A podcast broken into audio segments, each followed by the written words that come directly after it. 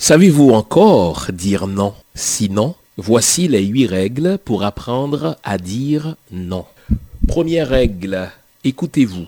Deuxième règle, prenez votre temps, ne vous précipitez pas à répondre à votre interlocuteur. Troisième règle, cessez de vous justifier. Vous pouvez dire non sans donner quelque raison que ce soit ou sans vous excuser. Quatrième règle, prenez du recul, détachez-vous de l'offre, détachez-vous de votre interlocuteur, prenez de la hauteur par rapport aux enjeux. Cinquième règle, usez de tact. Dire non, c'est bien, à condition de trouver le ton et la forme adaptés. Un non sec, brutal, énoncé avec agressivité sera forcément mal pris par votre interlocuteur. Exprimez-vous avec diplomatie et empathie. Hum. Sixième règle, tenez bon. Suite à votre refus, votre interlocuteur risque d'insister, de trouver mille et une bonnes raisons pour vous faire changer d'idée. Ne vous laissez pas déstabiliser ni influencer par ces contre-arguments. Septième règle, proposez une autre option. Si vous ne pouvez pas vous résoudre à dire non, cherchez une solution de substitution. Huitième et dernière règle, n'abusez pas du non, car trop de non tue le non. Bonjour le monde, mise en nom de Junie l'image. Microphone, le pasteur Jean Fils-Aimé. Comment allez-vous les amis? Ah, Je suis à peu près sûr, comme à chaque euh, euh, dimanche de l'année à pareille heure, d'avoir perdu la moitié de mes auditeurs. Savez-vous pourquoi? Parce que nous sommes passés de l'heure normale à, de l'Est à l'heure avancée de l'été. Euh, la plupart de mes auditeurs s'imaginent à tort qu'il est toujours 7 heures tandis que les autorités politiques, euh, en général, c'est le ministre de la Justice, enfin, le changement d'heure relève apparemment du ministre de la Justice, et eh bien les autorités, des gens euh, plus, euh, plus, plus forts que nous ont décidé que notre montre devrait s'avancer d'une heure. Donc, mesdames, messieurs, il n'est pas 7 heures. Mon émission ou notre émission n'est pas diffusée une heure plus tôt que d'habitude. C'est parce que à 2 heures du matin, comment je le sais Je ne le sais pas. Je l'ai lu avant de me coucher. à 2 heures du matin, comme toute personne normale, à moins qu'on travaille, mais je dormais. Euh, sauf que j'ai fait le changement avant de me coucher. Et euh, nous sommes passés euh, de l'heure euh, normale de l'Est à l'heure avancée de l'été. Le prétexte, c'est que ça nous fait gagner une heure d'ensoleillement, en sorte que lorsque vous et moi demain euh, reviendrons du bureau, il fera encore soleil. Bon, ce n'est pas mal. Le soleil ou la pluie ou le noir, l'obscurité, rien de tout cela n'a quelque effet sur mon humeur, mais puisque les autorités décident qu'on gagne, à avoir une heure d'ensoleillement de plus, euh, je ne m'en plains pas. Les amis, aujourd'hui, nous allons euh, vous présenter une émission euh, très, très riche, ma foi. vous savez que cette semaine était la journée internationale de la femme. En tant qu'historien, en tant que théologien, je me suis intéressé cette semaine à la question de savoir, mais quelle place les trois grandes religions ont-elles réservé à la femme? Vous serez surpris, choqué, sonné, déstabilisé, désarmé par ce que vous allez apprendre. Et en ceci, euh, le christianisme, l'islam, le, judaïsme se ressemblent euh, dans euh, le traitement, à la limite de l'objet. Hein que ces religions-là ont réservé à la femme. Donc nous allons en parler puisque euh, la journée internationale de la femme, c'est un jour réservé euh, à la réflexion sur la place, sur le rôle, sur euh, les fonctions que joue la femme dans les sociétés dites modernes. Alors nous allons nous intéresser puisque vous êtes croyant, vous êtes religieux, religieuse, n'est-ce pas? Je me suis posé la question, mais quelle place dans leurs livres, donc dans leurs normes, mais également dans l'histoire, quelle place les religions juives, chrétiennes et islamiques ont réservé à la femme? Ça, c'est euh, dans la deuxième moitié de l'émission. Dans la première moitié, nous allons revenir à ce texte de euh, Claire Sassonia, n'est-ce pas, qui nous enseigne comment apprendre à dire non. Et euh, tout de suite après que nous aurons commenté ce texte, eh bien, nous, nous pencherons, nous méditerons ensemble un proverbe haïtien, question d'aller puiser dans cette sagesse séculaire, n'est-ce pas, du peuple haïtien. Je vous veux réveiller, je vous espère réveiller, je vous entends bailler, oui, oui, je vous entends. Je vais vous, euh, je vais vous faire une recommandation, celle que je vous livre tous les dimanches à parieur. Une bonne tasse de café, une bonne tasse de thé, sinon lavez-vous le visage à l'eau froide et vous serez tout à fait réveillé pendant les prochaines minutes. On s'arrête ici les amis, vous suivez votre émission Lumière sur le monde, euh, quelques poussières de notes euh, musicales, je vous reviens après, c'est promis, à tout à l'heure. Euh, vous savez que certaines gens, certaines personnes ne savent pas dire non. Et ça, c'est un, handicap, vous savez. Il y a des gens qui ne savent pas dire non, qui vont dire oui à tout le monde. Euh, il faut pas les juger. Hein. Vous savez que ça prend une, une certaine force de caractère pour dire non. Hein. Euh, mais ça s'apprend, dire non. Il y a une mécanique grâce à laquelle on dit non. Il y a des gens qui veulent tellement plaire à tout le monde qu'ils sont littéralement bloqués dans leur euh, capacité de dire non. Le problème, c'est que si vous dites oui à tout le monde, au bout du compte, vous ne serez pas sérieux. Parce que vous n'arriverez jamais à tenir toutes vos promesses. Vous n'arriverez jamais à tenir tous vos oui. Il y a des gens qui sont malades, qui vomissent. Ah, mais je suis sérieux. Il y a des gens qui, n'arrivent pas à dormir quand le lendemain, ils savent qu'ils devront dire non à telle personne.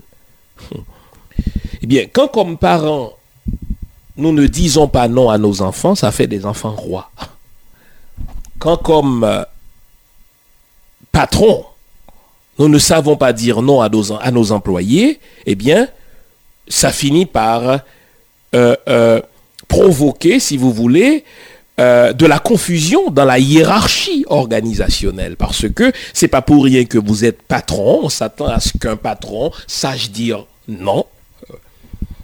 Le patron qui dit oui à tout le monde, n'est-ce pas, finit par ne plus avoir d'entreprise. Si à chaque employé qui vous demande un accommodement euh, dans son horaire, si à chaque employé qui vous demande une augmentation, si à chaque employé qui vous demande ceci ou cela, vous dites oui, mais finalement, vous ne ferez plus de profit. Euh, dans des couples aussi, certaines gens ne savent pas dire non. Mais ça crée un déséquilibre parce que euh, un non est utile de temps en temps. Cela s'apprend heureusement. Cela s'apprend. De même qu'on apprend à parler, de même qu'on apprend à danser, de même qu'on apprend à, jouer de la musique, eh bien, dire non, cela s'apprend. Et notre auteur de ce matin, Claire Sassonia, euh, s'est penchée sur la question et nous fournit gracieusement euh, huit règles grâce auxquelles on parvient à dire non. Première règle, prendre le temps de s'écouter. Junie peut me demander tout ce qu'elle veut, c'est son droit. Euh, Donald Trump, l'homme le plus puissant, probablement de la Terre, me demandera tout ce qu'il veut. Mais je sais qu'avant de lui fournir quelque réponse que ce soit, que ce soit à Junie, qui est mon ami, ma collègue de travail, ou à Donald Trump, que je ne connais pas, que je n'aime pas et que je ne souhaiterais pas rencontrer, eh bien, peu importe ce que Juni ou Donald Trump me demande, je vais me poser la question que voici. Qu'est-ce que moi je veux? Parce que si je dis oui à Juni, tandis que au profond de moi-même, je voudrais lui dire non, je suis hypocrite. Je déteste l'hypocrisie. Je suis prêt à vivre avec un froid entre Junie et moi. Un froid causé par un non. Plutôt que de dire oui et de faire ce qu'elle me demande de faire, tandis qu'au très fond de moi-même, je sais que ce n'est pas là-dedans que je me sens bien. Donc la première règle pour dire non consiste à prendre le temps de s'écouter. Ça va? Voici ce qu'un tel vous demande, voici ce qu'une telle vous demande, voici ce que votre patron vous offre. Pas vrai? Euh, Voilà, et là le patron, il vous, euh, il vous fait rêver, là. Il vous présente monts et merveilles. Il vous dit, écoutez, voici tous les avantages qui sont associés à l'offre que je vous mets euh, sous le nez, que je vous mets sous les yeux. Fine. Ça, c'est ce que l'autre veut. Mais, et, vous, qu'est-ce que vous voulez?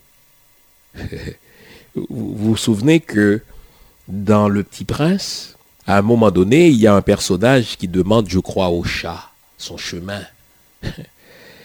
Et le chat, dans sa sagesse, répond au personnage, mais euh, où veux-tu aller? Et le personnage de répondre au chat, je ne sais pas où je veux aller. Eh bien, le chat de lui répondre, mais si tu ne sais pas où tu veux aller, que je te dise d'aller à droite ou à gauche, ça n'a aucune importance parce que vous ne savez pas ce que vous voulez. Eh bien, la plupart des gens dans la vie, vous savez, tous les jours, Junie, vous savez, je suis placé, de par ma position, d'observer les gens. Et, en plus, je suis un passionné de politique. Je constate que la plupart des gens font des choses de manière machinale, de manière mécanique, comme des moutons, de manière moutonnière, sans jamais prendre le temps de se poser la question, mais tellement simple, mais tellement fondatrice de l'humain, à savoir, et moi là-dedans, qu'est-ce que je veux? Eh bien, savoir dire non commence par cette question très simple. Qu'est-ce que Jean, fils aimé, veut là-dedans? Bien sûr, vous savez, les humains euh, peuvent... Euh, concevoir toutes sortes de rêves pour vous. Ah, mais Junie, tu vois, moi je te vois première ministre, je te vois première dame. Évidemment, c'est vrai que te vois bien à côté de Donald Trump, Junie. mais tu vois, mais les gens disent, écoutez, moi je te vois à tel endroit, etc. Good. Souvent, dans euh, l'expression de ce que les gens souhaitent pour vous, ils sont en train de raconter leur propre histoire. C'est leur propre désir, c'est leur propre rêve pour eux-mêmes qu'ils cherchent à vivre en vous. Et si vous les écoutez, vous risquez de vous supprimer dans l'équation. Donc cela vaut la peine, n'est-ce pas, de se poser comme première question, qu'est-ce que je veux là-dedans? Deuxième règle, nous dit euh, toujours euh, Claire Sassonia prenez votre temps. Il y a des décisions qu'on ne prend pas dans la précipitation. Vous êtes d'accord? Regardez bien. Vos erreurs souvent s'expliquent par la rapidité avec laquelle vous avez dit oui. Euh, les anglo-saxons euh, ont une façon de, nous conseiller de prendre notre temps, d'aller dans les détails. Ils disent, écoutez, le diable est souvent dans les détails. Hein? Les gens qui vous, font de belles promesses dans les généralités, là, hein? qui, vous présentent les grands plans d'une politique. OK. Et qui vous empêchent d'avoir du recul, qui vous empêchent de prendre. Écoutez, je vous entends. Euh, ce, que vous dites là me plaît, mais je, je veux dormir là-dessus. Mais s'il n'y a pas d'anguille sous roche, en quoi cela vous dérange-t-il que je dorme là-dessus? Vous savez, mon métier, c'est d'écrire. Je n'envoie jamais un texte, peu importe sa longueur, peu importe, euh, n'est-ce pas, la circonstance, sans que je ne prenne le temps de dormir là-dessus. Je vais jamais et souvent, j'envoie des textes pour fin de publication, j'écris pour des gens, etc. Je ne vais jamais vous envoyer le jour même un texte que je viens d'écrire. Pourquoi? Parce que quand je prends le temps de dormir, le lendemain, je dis, ah tiens, tel mot, euh, c'est peut-être pas euh, ce mot-là qui traduit au mieux ma pensée. Je vais tourner telle ou telle formule. Ou alors je me réveille, j'ai dit, oh là là, heureusement que je ne l'ai pas envoyé parce que je l'aurais regretté. Euh, le vieil adage français nous dit, la nuit apporte conseil. C'est très vrai, les amis. je vais vous dire, j'ai étudié euh, les techniques de négociation. Et Donald Trump euh, a écrit un livre très utile dans ce sens-là. Je ne l'aime pas, mais il connaît les techniques de, la négociation. Il a écrit un livre qui s'appelle The Art of the Deal, l'art de négocier. Et vous savez que l'une des techniques de négocier, l'une des techniques d'amener l'autre à dire oui, c'est de l'enfermer en une pièce, en une pièce en un lieu où il arrive à ce point si fatigué qu'il ne peut plus prendre du recul. Et là, il vous donne ce qu'il vous veut. Et vous savez qui sont forts là-dedans, les Asiatiques. vous négociez, les Asiatiques ont le don de négocier sur un long temps, un long temps. Et puis, au bout de la négociation, ça fait deux jours, trois jours qu'on négocie. Vous avez soif, euh, vous avez à peine dormi. Vous avez faim Ah oui. Ne négociez jamais quand vous avez faim. ne négociez jamais quand vous avez faim. Quand vous allez négocier quelque chose d'important, prenez le temps de bien dormir la veille, assurez-vous de n'être pas fatigué et surtout mangez. Je ne négocie jamais dans la précipitation. Ah oui, bien sûr, ça c'est des techniques. Parce que je peux vous affamer.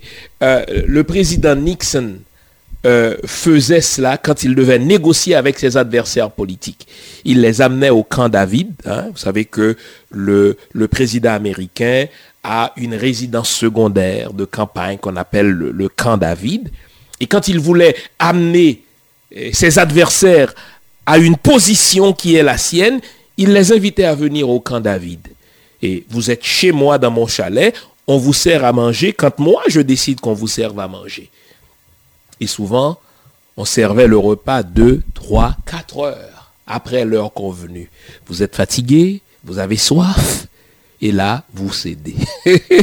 Alors, si vous voulez dire non, prenez votre temps, ne vous précipitez pas.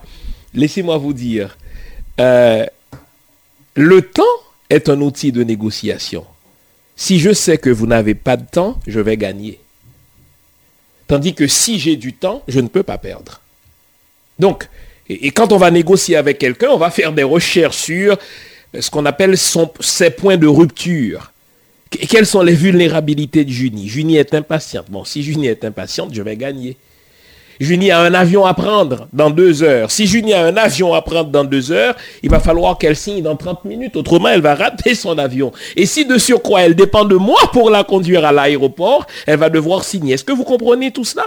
Donc quand on veut dire non, il faut prendre son temps. Troisième règle, arrêtez de vous justifier. il y a, il y a un défaut j'ai parmi d'autres défauts. Je ne sais pas si c'est une qualité. Euh, je n'ai pas besoin de me justifier pour dire non à Junie. Euh, n'est-ce pas, June? Je vais te dire non, je peux pas. Ben, pourquoi? Ça me regarde. tu as voulu savoir si je pouvais, mais je viens de te donner la réponse, je peux pas. Euh, quand vous justifiez votre réponse, vous offrez à l'autre des contre-arguments parce que dans votre justification, vous risquez d'ouvrir une brèche par laquelle il va passer. Donc quand vous voulez dire non, cessez de vous justifier. Non, désolé, je ne pourrai pas. Mais je ne peux pas. Euh, c'est impossible. Ça va? Allez, prenez du recul. Prenez du recul. Vous savez, euh, quand on est trop près de quelque chose, il nous paraît toujours géant. Pas vrai? Même une fourmi, quand vous la regardez de près grâce à une loupe, une fourmi vous, vous, vous, ressemble un éléphant, pas vrai hein? si, vous prenez une loupe là, si vous ne faites pas attention, la fourmi paraîtra plus grosse qu'elle ne l'est en réalité. Prenez du recul, prenez de la hauteur. en prenant de la hauteur, en reculant, en vous élevant, vous allez dire, mais tiens, il n'y a pas de quoi fouetter un chat, ce n'est qu'une fourmi. Euh, je me suis posé la question suivante. Quand, je mets mon petit doigt devant une fourmi, pensez-vous que la fourmi voit un petit doigt? Non. La fourmi voit peut-être un gros arbre. Parce que mon doigt est trop près de ses yeux. Mais si je reculais, ou si la fourmi prenait le temps de reculer, peut-être qu'à une certaine distance, elle verrait mon doigt dans sa proportion réaliste. Eh bien, vous aussi, ça va?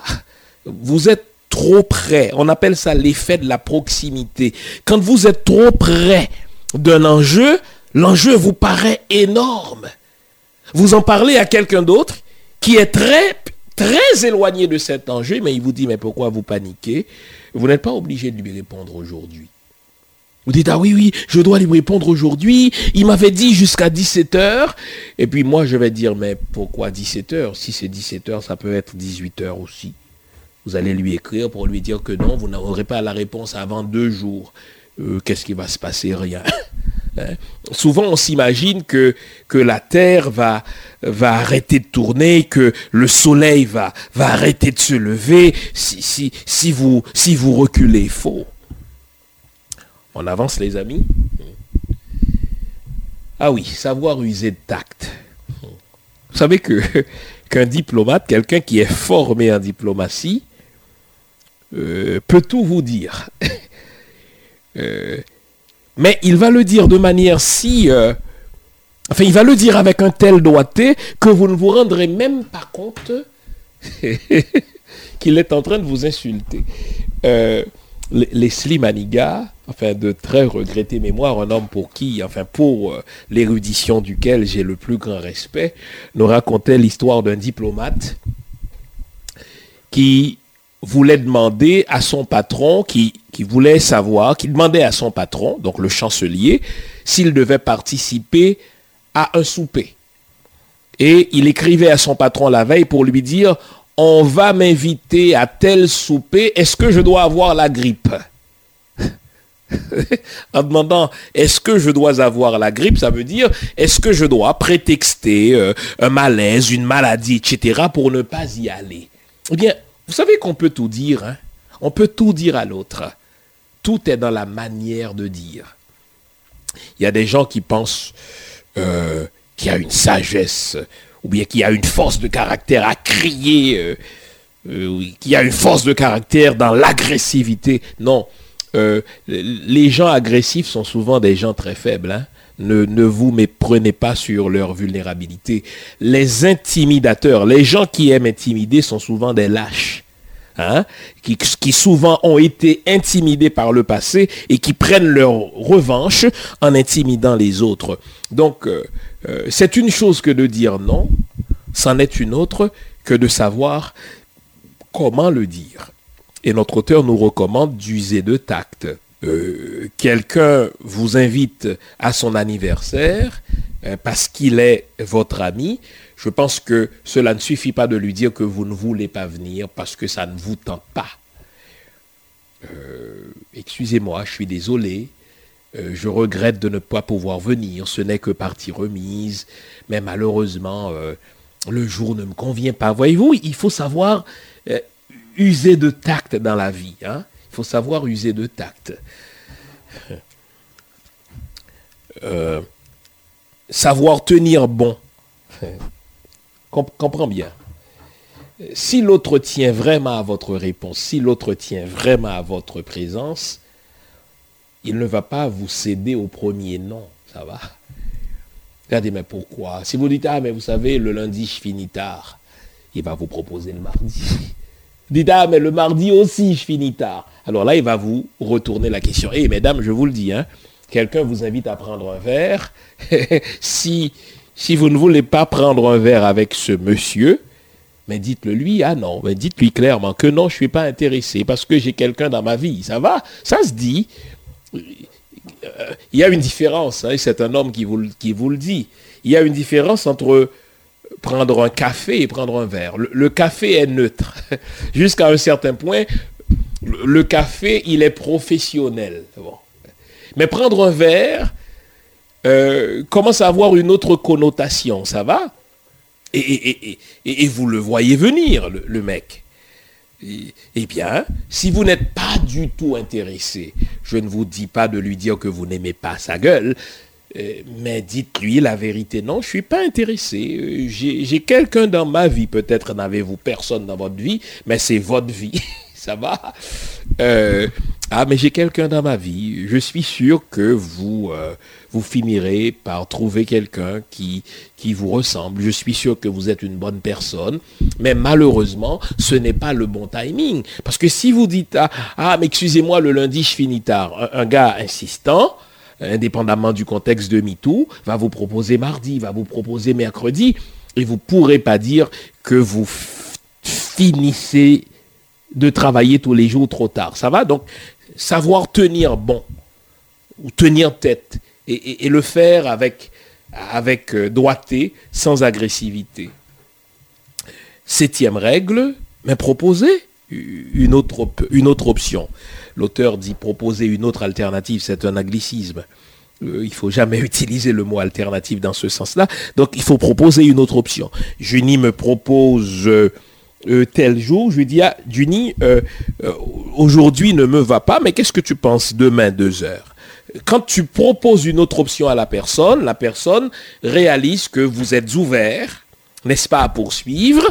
La preuve, vous ne vous contentez pas de dire non, vous lui proposez, n'est-ce pas, quelque chose d'autre. Il a, ok, maintenant, il, peut dire, ok, je vais vous revenir. Et enfin, huitième règle, n'abusez pas du non. Ah, les parents font, certains, certains parents font ça. Quoi que vous demande votre enfant, vous dites non. Vous savez ce que ça va faire? Il vous prendra plus au sérieux. Il va quand même faire ce que vous lui dites de ne pas faire parce que de toute manière, vous auriez dit non. J'étais ce genre de garçon. Ma maman était, je vous le dis, sévère. Oh là là. Physiquement, ma maman euh, est comme un fil, hein, mais oh là là. Ça eh bien, euh, eh bien, quand vous abusez du nom, je pense que très aimablement, très amicalement, très, euh, très affectueusement, aujourd'hui, je peux le dire à ma maman, ma maman abusait du nom. Quand vous abusez du nom, eh bien, vous finirez par enlever sa saveur au nom. Faut savoir dire oui aussi, là. Si à chaque fois que je vous adresse une demande, vous dites non, je finis par croire que vous m'êtes hostile. Et ce que je vais faire, je ne vous demanderai plus rien. Je vais faire ce que je veux. Et là, les amis, je vous le dis, hein, que, voyez-vous, ces huit règles-là, on consacre 45 heures à l'université à les enseigner. Euh,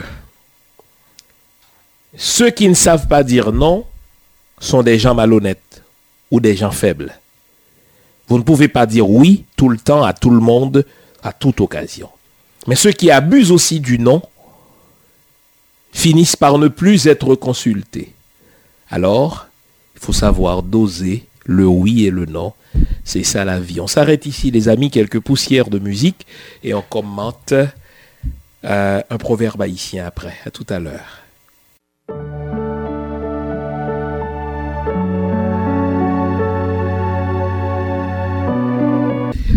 Ah oui, voici un proverbe haïtien qui, qui caractérise, j'ose le dire, euh, l'optimisme haïtien. Écoutez bien. Depuis tête poco coupée, a espoir, mais chapeau. Tant qu'il y a de la vie, il y a de l'espoir. Aussi longtemps que vous avez une tête, ne perdez pas de l'espoir, ne perdez pas l'espoir de porter un jour un chapeau. Il faut comprendre que dans ce pays de soleil brûlant, dans ce pays de, chaleur intense, euh, on a souvent besoin de porter un chapeau, sauf que le chapeau, il faut l'acheter, pas vrai? Euh, Pour l'acheter, il faut avoir de l'argent. Parfois, on veut changer son chapeau, on n'a pas les moyens de, de, le changer. Et parfois, on perd espoir. On dit, écoutez, ça fait tellement longtemps que j'espère acheter ou avoir un chapeau que euh, je perds espoir d'en avoir un. Eh bien, le proverbe nous dit, aussi longtemps que vous avez une tête capable de porter un chapeau, il faut nourrir l'espoir de porter un chapeau un jour. Ça, c'est, l'optimisme haïtien. Euh, j'ai déjà cité euh, mon ami Leslie Maniga et je salue mon collègue de la radio d'ici, Wilson Saint-Elmy, qui partage avec moi cette admiration pour euh, feu le professeur Leslie Maniga. Leslie Maniga appelait Haïti le pays de la misère joyeuse. Hein, quel oxymore. Quand on est dans la misère, on n'est pas joyeux, pas vrai? Eh bien, Haïti fait exception en ce que les Haïtiens sont tout le temps en train de rire. Regardez, je fais l'émission, je, lance le proverbe et Junie agonise de rire. Demandez-moi pourquoi, je ne sais pas. Mais nous avons ce rire en nous. eh bien, il ne faut pas perdre espoir. Dites-vous que peu importe les, épreuves que vous avez connues, peu importe vos adversités, euh, votre meilleur est devant vous. Parce que euh, si vous n'êtes pas décapité, si vous n'avez pas encore perdu la tête, donc il y a de l'espoir pour vous de porter un jour un chapeau. Ça, c'est la, la légendaire résilience haïtienne le fameux pays de la misère joyeuse. Oh, on est dans la misère, mais on reste joyeux. Vous savez que euh, j'avais lu euh, les statistiques, mais elles datent maintenant peut-être de 10 ans. Vous savez que le taux de suicide en Haïti ne dépassait guère 2%. Pourquoi on se suiciderait? Bon Dieu, bon. euh, nous l'aide-nous là. Hein, voyez, ce genre de proverbe-là. Mieux vaut être laid, mais être quand même là. et, je vous avoue que, que j'hérite de, de cet optimisme-là. Je ne crois pas aux problèmes, je crois aux solutions. Dès que vous me nommez un problème, mon cerveau est déjà en train de le, de le tourner en, en opportunité. Parce que je suis né, j'ai grandi dans une culture euh, qui se donne pour fondement, eh bien, le proverbe que je vous ai lu, tout en tête poco coupé, gain espoir mes chapeaux. Aussi longtemps que vous avez une main, euh, vous pouvez travailler. Aussi longtemps que vous avez un cerveau, eh bien, vous trouverez une voie de sortie. Aussi longtemps que vous avez le souffle de vie, vous serez en mesure d'améliorer votre situation. Voilà. Et je crois que ce proverbe euh, euh, résume euh, l'optimisme et, la résilience du peuple haïtien, le pays, selon la belle formule de Leslie François Maniga, le pays de la misère joyeuse. On s'arrête ici. Quelle place les religions judéo-chrétiennes et islamiques ont-elles réservé dans leurs livres? Et dans l'histoire à la femme. Prenons le temps d'y penser. C'est euh, le propos de la prochaine demi-heure. À tout à l'heure.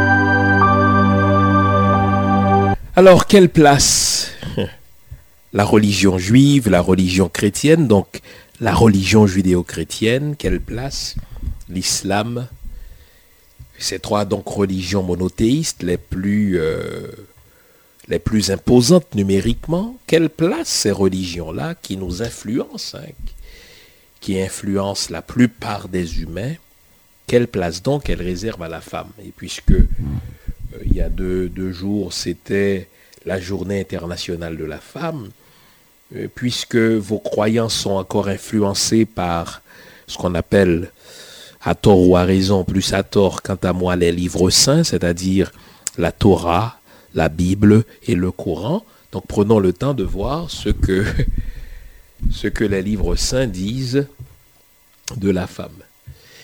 Euh, laissez-moi vous le dire, hein, je suis lecteur, j'écris aussi, je suis auteur, et je peux vous le dire, en matière de genre littéraire, il n'y a rien de plus puissant qu'un récit pour changer un comportement, un récit pour communiquer. D'ailleurs, aujourd'hui, vous avez en marketing, en publicité, les gens vont souvent utiliser ce qu'on appelle des storytelling.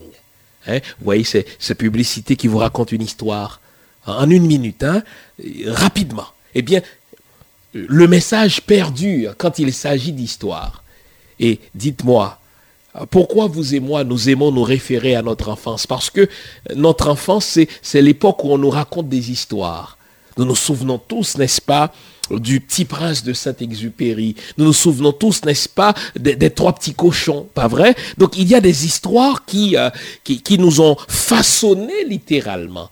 Pourquoi ont-elles réussi à nous façonner ces histoires? La raison est simple, parce que ce sont des histoires. Et regardez bien, vous vous attachez à un artiste quand vous connaissez son histoire. Quand votre histoire vous touche. Par exemple, il y avait ce, garçon-là, euh, rwandais, qui a perdu ses parents, là, euh, Corneille, hein, et qui chante, quand il chante seul au monde, eh bien, vous vous pâmez d'admiration devant lui parce que vous dites, mais pauvre petit gars, et vous vous surprenez à l'aimer parce que son agent d'alors, que je connais bien, a pris le temps de raconter une histoire au peuple québécois de ce petit garçon que le Québec a accueilli. Dès que l'histoire vous plaît, eh bien, on vous a dans la poche. Eh bien, les religions procèdent de la même manière. Vous notez que les religions procèdent par de grands histoires, de grands récits, ce qu'on appelle en, littérature des méta-récits, des, des, récits légendaires, des récits mythiques. On va vous parler d'Adam et Ève. On, ne s'est jamais posé scientifiquement la question de leur existence. On va vous parler du récit de la résurrection de Jésus et de sa mort à la croix. Vous, vous arrêtez à un moment donné de vous poser la question de leur historicité, vous y croyez, vous y entrez, et voilà, euh, euh, on vous modèle. Eh bien, c'est la même chose pour la femme. Euh, Simone de Beauvoir a dit que le sexe, il est physique, hein. j'ai un pénis, j'unis à, un vagin, mais le genre, il est culturel. c'est la société, c'est la culture judéo-chrétienne qui façonne l'homme, qui, dit à l'homme, voici ce qu'on attend de vous en tant qu'homme. Eh bien, c'est la culture judéo-chrétienne ou la culture islamique, si vous êtes musulman, qui façonne la femme et qui dit à la femme, voici ce qu'on attend de vous en tant que femme. Et ce qu'il y a de plus dangereux, c'est que ce, ce façonnement-là, dans lequel nous sommes, ce moule-là, on nous dit c'est la parole de Dieu. Alors là, vous ne le contestez pas. Alors, oh, écoutez bien, mesdames, ce que vous dit la parole de Dieu. Genèse 2, à partir du verset 4 jusqu'à Genèse 3, le verset 24. Alors, vous connaissez ce mythe, ce mythe euh, fondateur de la religion judéo-chrétienne. Dieu crée euh, nos premiers parents, il les place dans un jardin, il leur dit de ne pas toucher à un arbre en particulier. Jusque-là, euh, l'homme résiste.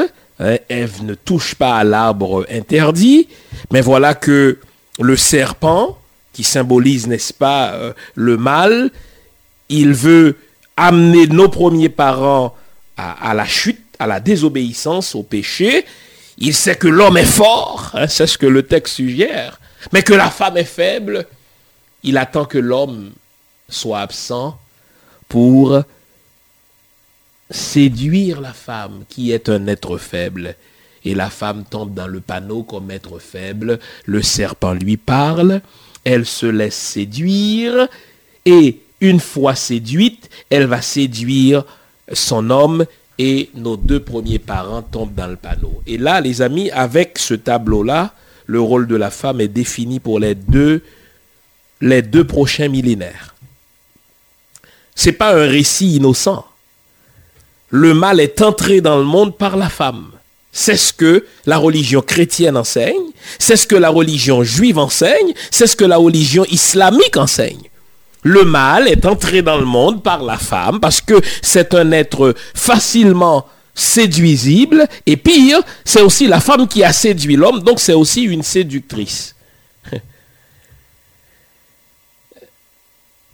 Une fois que ce tableau est campé, tous les grands penseurs, tous les grands théologiens qui se sont identifiés à la théologie chrétienne ont vu dans la femme un être dangereux. Je vais vous citer deux parmi les plus grands auteurs des deux millénaires, des deux derniers millénaires. Le premier, c'est Saint Augustin. Saint Augustin, vous n'y pensez pas, c'est peut-être l'un des auteurs les plus lus pendant les deux, les deux derniers millénaires. Parce que c'est un auteur très prolifique et c'est aussi lui qui a créé le genre autobiographique. C'est lui le premier, imaginez dans l'histoire de l'humanité, qui va écrire un livre dans lequel il va se raconter hein, les fameuses confessions de Saint Augustin. Écoutez bien ce que Saint Augustin, avant même de vous citer d'autres versets, écoutez ce que Saint Augustin et Thomas d'Aquin, que je vais vous citer, ont dit de la femme. Ça, vous devez prendre le temps d'écouter ça. Donc j'ai dit, on est parti de Genèse chapitre 2, qui nous présente la femme comme un être faible, facilement séduisible, mais également un être malicieux et un être séducteur. Voici ce que Saint Augustin, sur la base du livre de la Genèse, dit de la femme. Écoutez bien. Hum, Saint Augustin.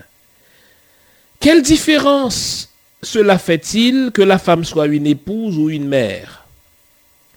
Nous devons toujours prendre garde à Ève, la tentatrice qui subsiste dans chaque femme. Je ne vois pas quelle utilisation peut faire l'homme de la femme en dehors de la fonction d'élever les enfants? Est-ce que vous entendez ça? Saint Augustin, l'un des auteurs les plus influents de notre civilisation, je vous ai dit que c'est l'un des auteurs les plus lus des deux derniers millénaires, n'est-ce pas? Il a dit, quelle différence cela fait-il que la femme soit une épouse ou une mère? Nous devons toujours prendre garde à l'Ève tentatrice chez chaque femme. Donc, chez chaque femme, chez Junie, chez toutes les femmes, il y a toujours une Ève tentatrice qui sommeille. Et en dehors de sa fonction de porteuse d'enfants, je ne vois pas quelle utilité la femme pourrait avoir. C'est Saint Augustin qui le dit. Est-ce qu'il y a quelqu'un qui a influencé la théologie chrétienne mieux que Saint Augustin et Thomas d'Aquin? Non, personne n'influence autant, à part la Bible, la théologie chrétienne en dehors de Saint Augustin et Thomas d'Aquin. Et c'est d'ailleurs ce même Saint Augustin qui nous dit, euh, la séduction est si forte chez la femme que la seule raison pour laquelle il est permis de, la toucher, cette femme, dans le cadre du mariage, donc de faire l'amour avec elle, c'est pour l'aider à procréer. Si on fait l'amour à une femme en dehors de l'idée de procréer pour avoir du plaisir, on vient de commettre un péché qu'on appelle la concupiscence. Ça, c'est Saint Augustin il n'y a pas que Saint Augustin, il me faut vous citer aussi Thomas d'Aquin. Thomas d'Aquin, c'est le théologien le plus imposant de la théologie catholique, mais le théologien le plus imposant tout court, n'est-ce pas, de la théologie chrétienne. Quand vous pensez à des théologies, à des théologiens influents de, l'histoire euh, euh, judéo-chrétienne, je vous en nomme trois. Deux qui sont catholiques et un qui est protestant. si vous voulez comprendre la théologie chrétienne, vous devez lire Saint Augustin, vous devez lire Thomas d'Aquin, vous devez lire Karl Barth. Karl Barth, c'est un théologien protestant allemand qui s'impose aussi dans, dans, dans, dans, la floraison, n'est-ce pas, dans la faune des penseurs les plus influents. Écoutez ce que Thomas d'Aquin dit. Écoutez bien, les amis. Thomas d'Aquin, lui, il considère la femme comme un être défectueux. Mesdames, vous avez une défectuosité en vous. Et je le cite littéralement. En ce qui concerne la nature individuelle de la femme, la femme est défectueuse. Elle a été mal formée. Car la force active contenue dans la semence mâle tend à produire une similarité parfaite du sexe masculin.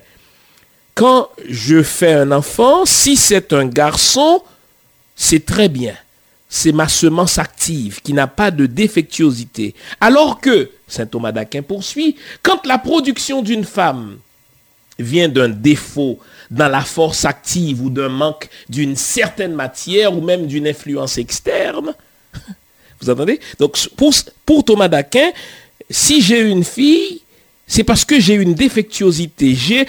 Euh, j'ai fait la fille sous l'influence d'une force maléfique externe. Finalement, finalement, je vais vous citer aussi Martin Luther, qui est le, le père du protestantisme, nos pasteurs qui nous écoutent. Écoutez ce que Martin Luther a, a, dit de la femme. Martin Luther ne pouvait voir aucun profit d'une femme si ce n'est d'amener au monde autant d'enfants que possible. Pour Martin Luther, la femme n'est venue au monde que pour porter des bébés. Si vous n'en avez pas, vous, n'êtes utile à rien. Peu importe les effets secondaires. Martin Luther continue. Si elle se fatigue ou meurt, cela n'a pas d'importance.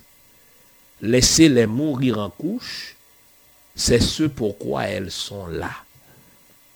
Est-ce que vous entendez ça, messieurs les pasteurs? Vous savez, c'est mon privilège comme, historien, en plus d'être pasteur, de vous amener euh, des choses que vous n'avez peut-être pas lues, des choses qui sont cachées dans les livres que vous n'avez peut-être pas consultés. Je vous ai cité Saint Augustin qui a dit, écoutez, il y a toujours chez chaque femme la séductrice d'Ève qui dort en chaque femme. Euh, Thomas d'Aquin dit, la femme est une nature défectueuse. Quand vous faites une fille, c'est parce qu'il y a quelque chose de défectueux en vous. Mais Martin Luther dit, euh, la seule raison pour laquelle la femme existe est pour porter des enfants, pour porter des bébés. Si elle se fatigue ou meurt, on s'en fout. Cela n'a pas d'importance. Laissez-les mourir en couche c'est ce pourquoi elles sont là. Je vous citerai mes sources à la fin de l'émission.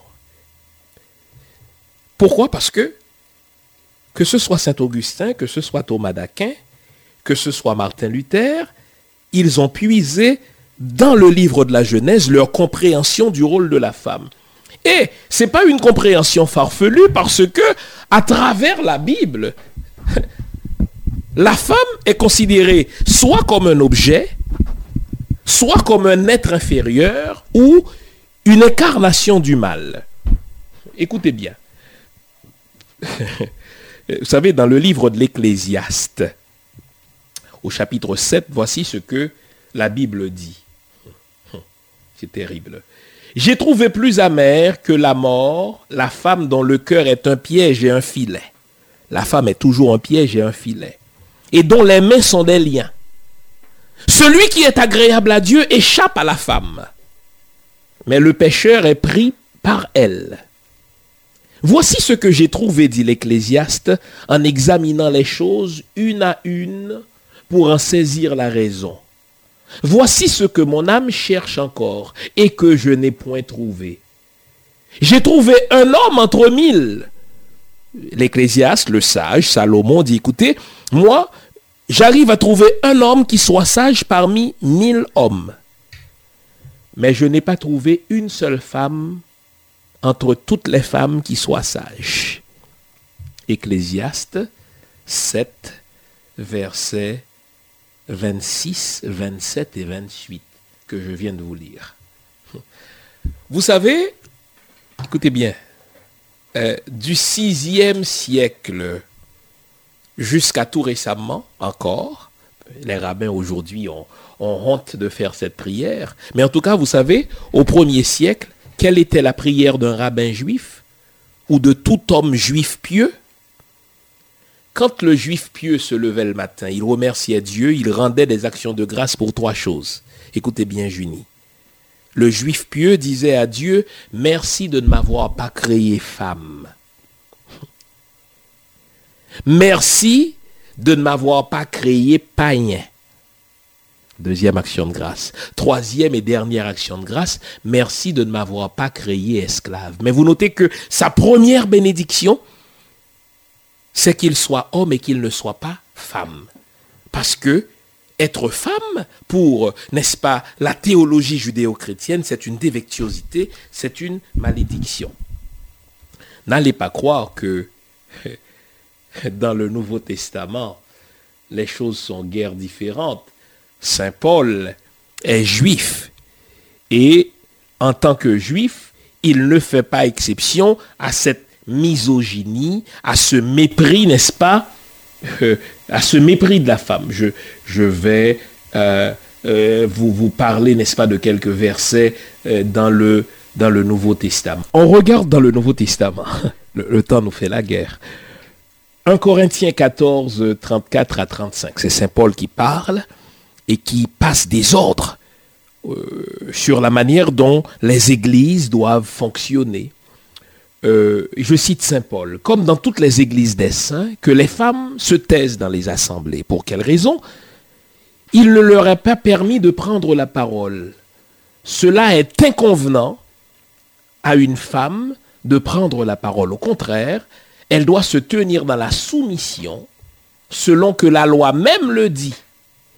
Si les femmes veulent s'instruire sur quelque point que ce soit, qu'elles interrogent leur mari à la maison, car il est inconvenant pour une femme de parler dans une assemblée. 1 Corinthiens 14, 34 à 35. Entre autres versets, j'aurais pu, n'est-ce pas, vous, vous citer d'autres versets du Nouveau Testament, mais notez en général, les religions juives, chrétiennes et islamiques font une distinction nette dans le traitement qui est réservé aux hommes. Hein. dès que, dans la religion juive par exemple, dès que le garçon a 12 ans, il a le statut d'un homme. Hein. désormais, il, doit obéir à la loi. Il peut témoigner.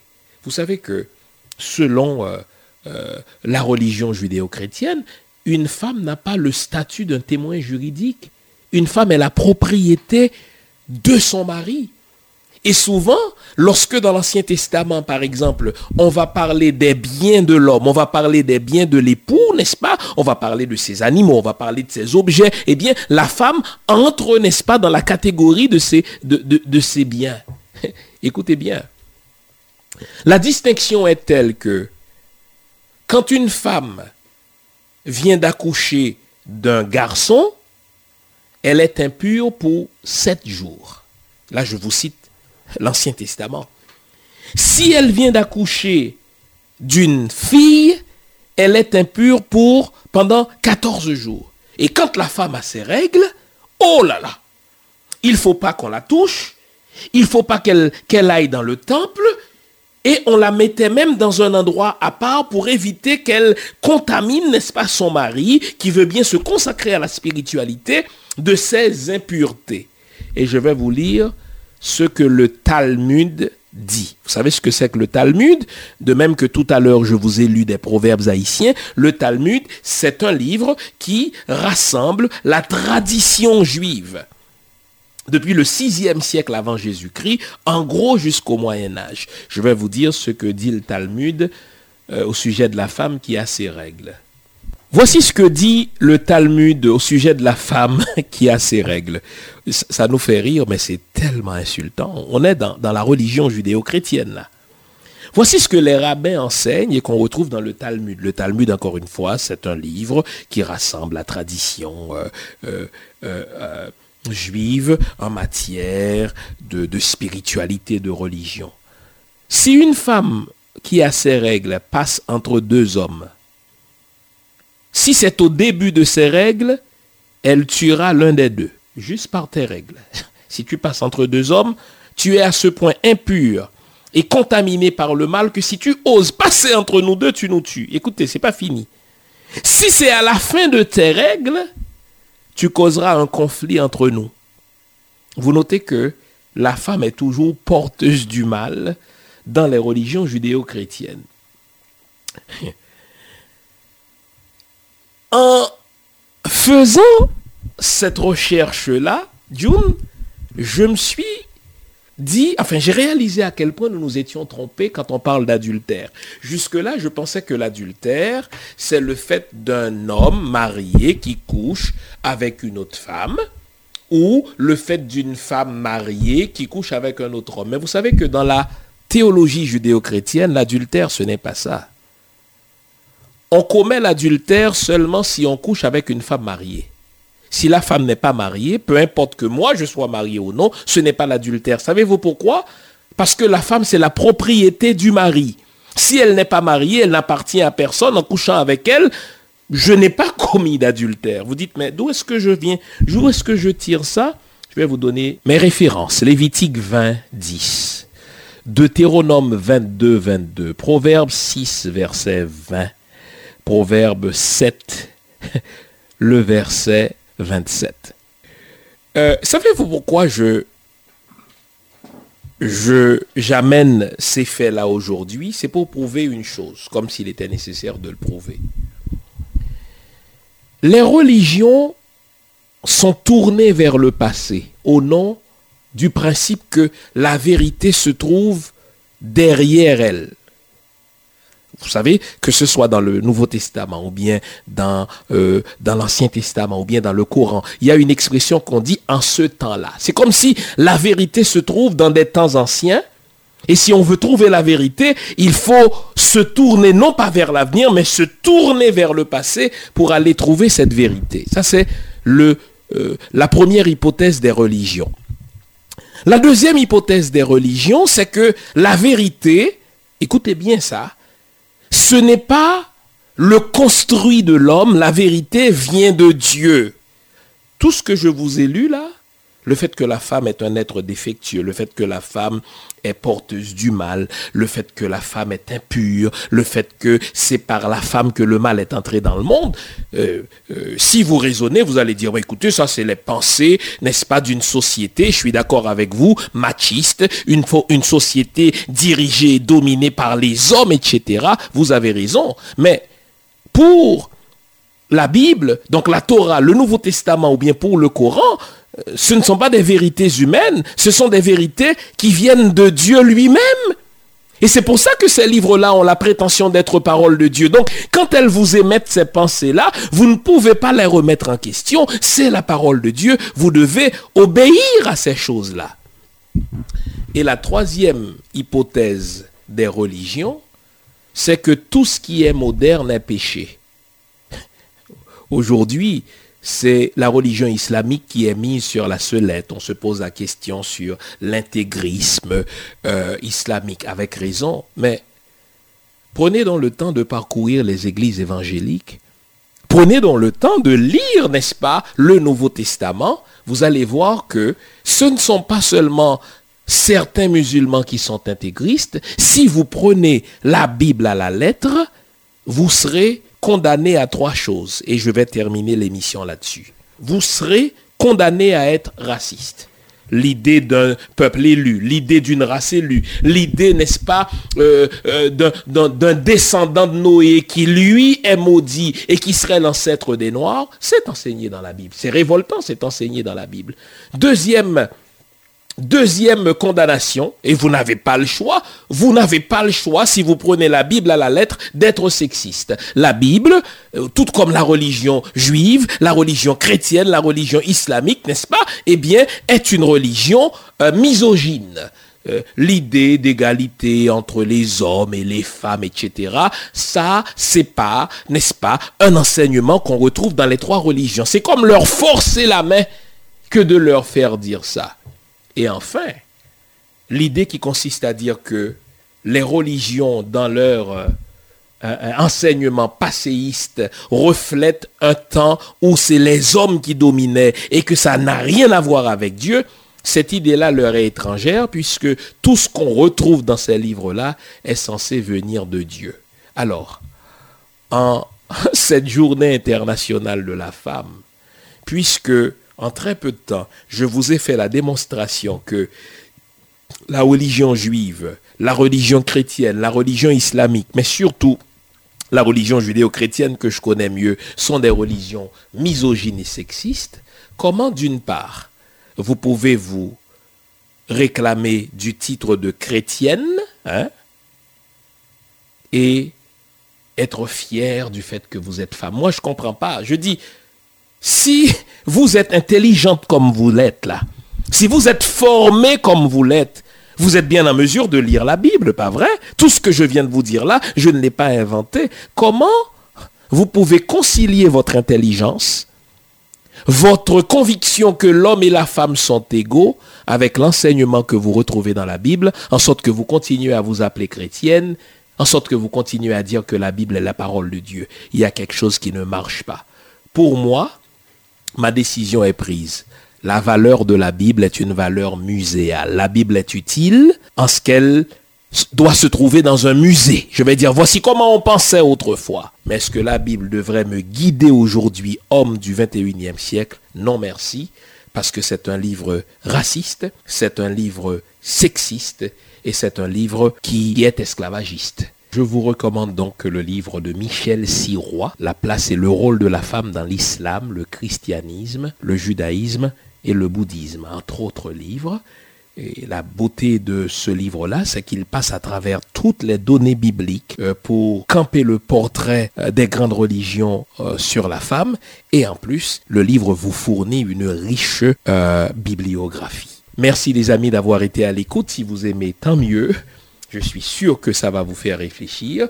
Poursuivez la discussion au cours de la journée. Gardez le moral, car tant que va le moral, tout va. Au revoir.